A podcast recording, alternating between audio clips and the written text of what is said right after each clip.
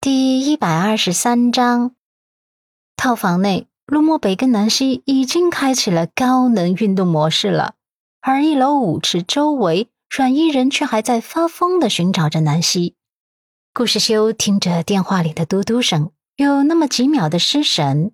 周围的环境很吵，可他脑子里却很安静。陆漠北的意思他明白，暗示他休想趁虚而入。他的唇角勾起一丝苦涩的弧度。他从来没想过趁虚而入。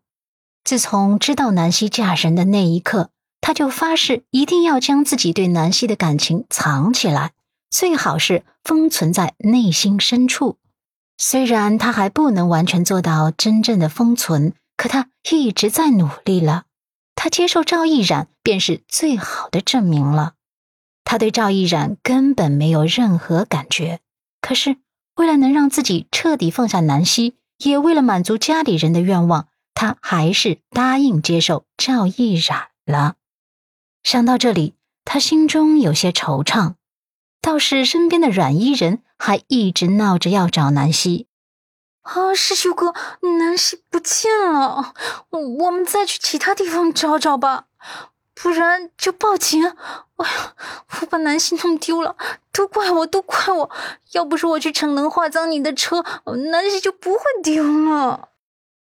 顾世修收回自己的心神，连忙将他拉住，安抚道：“伊人，你别激动，你别这么激动了。听我说，南希没走丢，南希啊是被陆先生带走了。刚才陆先生用南希手机给我打了电话，说了这件事的。”放心哈。阮伊人懵懂的蹙眉，眨巴着眼眸，喃喃的重复：“南希没丢，南希被陆先生带走了，带走了。”顾世修点头：“是的呀。”阮伊人反应过来后，像个女汉子一样，一阵风冲了出去。“啊！”不行，我要去救南希。南希被陆渣渣带走就更危险了，我不能不管南希。顾世修连忙跟上去将他拉住。冷静，冷静一下，伊人，你听我说。沈伊人简直是热血沸腾，根本就无法冷静。哦，我冷静不了，南希小仙女还等着我去解救呢。他那风风火火的架势，顾世修拦都拦不住，最后直接将他抱住，大声呵斥道。别闹了，坐下听我说。阮依人被凶的愣住了，抬眸看着顾世修，然后小小声道：“世修哥，你也会凶啊？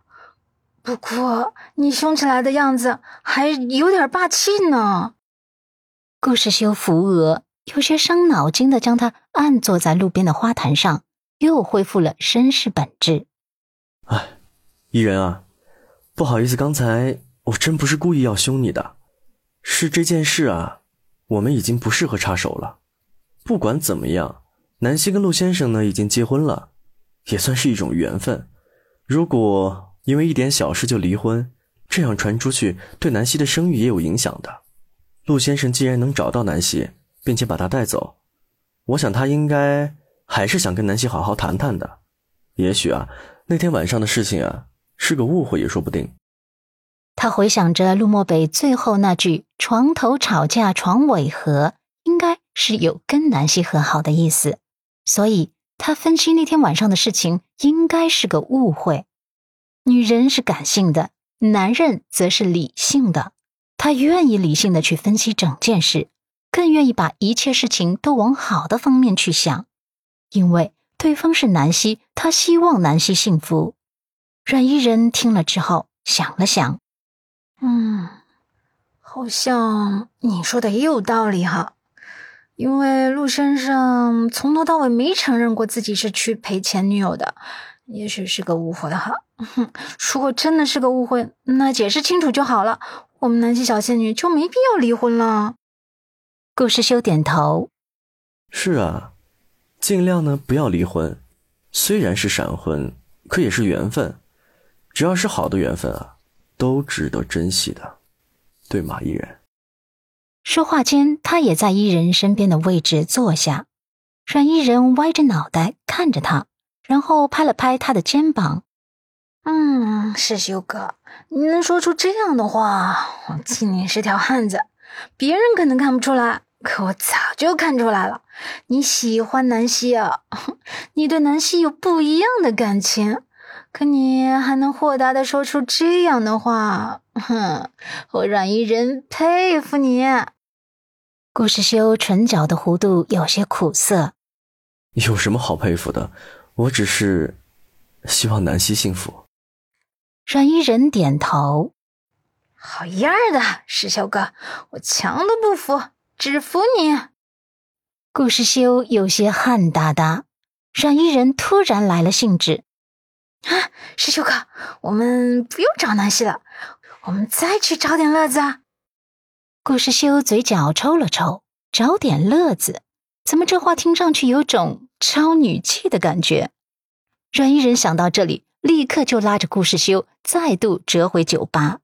虽然他人已经有些飘了，可他完全不以为然，最后直接挂在顾世修身上。走，找乐子去。顾世修心底有些惆怅和苦涩，所以也就陪着他一起再度进入了酒吧。两人碰杯的时候，阮依人还惦记着那辆迈巴赫呢。他叽叽咕咕道：“嗯，等会儿喝完了，我再陪你去洗车。哥们儿，行不？”顾世修无语的抽着唇角，敷衍道：“哎，行吧。”其实都已经是深夜了，这个点哪里还有洗车行还营业啊？